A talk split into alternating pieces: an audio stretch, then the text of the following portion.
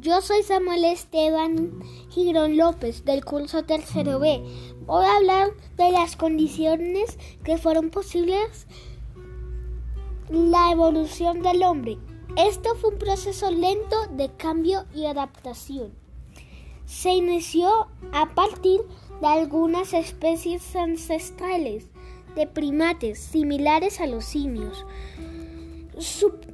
Proceso duró aproximadamente 6 millones de años, iniciando con los Australopithecus, que fueron los primeros bípidos, o sea, que caminaban en dos patas.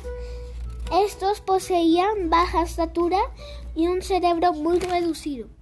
Después encontramos el Homo habilis, que tenían una posición más erguida y un cerebro un poco más grande. Y empezaron a utilizar herramientas. Seguimos, con el Homo erectus, que aparecieron hace un millón ochocientos de años. Presentaban un cerebro mucho más grande y poseían mayor musculatura.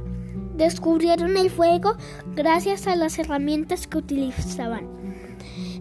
En, enseguida encontramos el Homo sapiens neandertales. Ellos poseían un cuerpo totalmente erguido y adaptado al frío. Su cráneo era alargado y amplio y poseían una baja estatura. Eran cazadores y recolectores crearon las obras de arte rupestre, es decir, un dibujo o boceto plasmado sobre una roca o cavernas.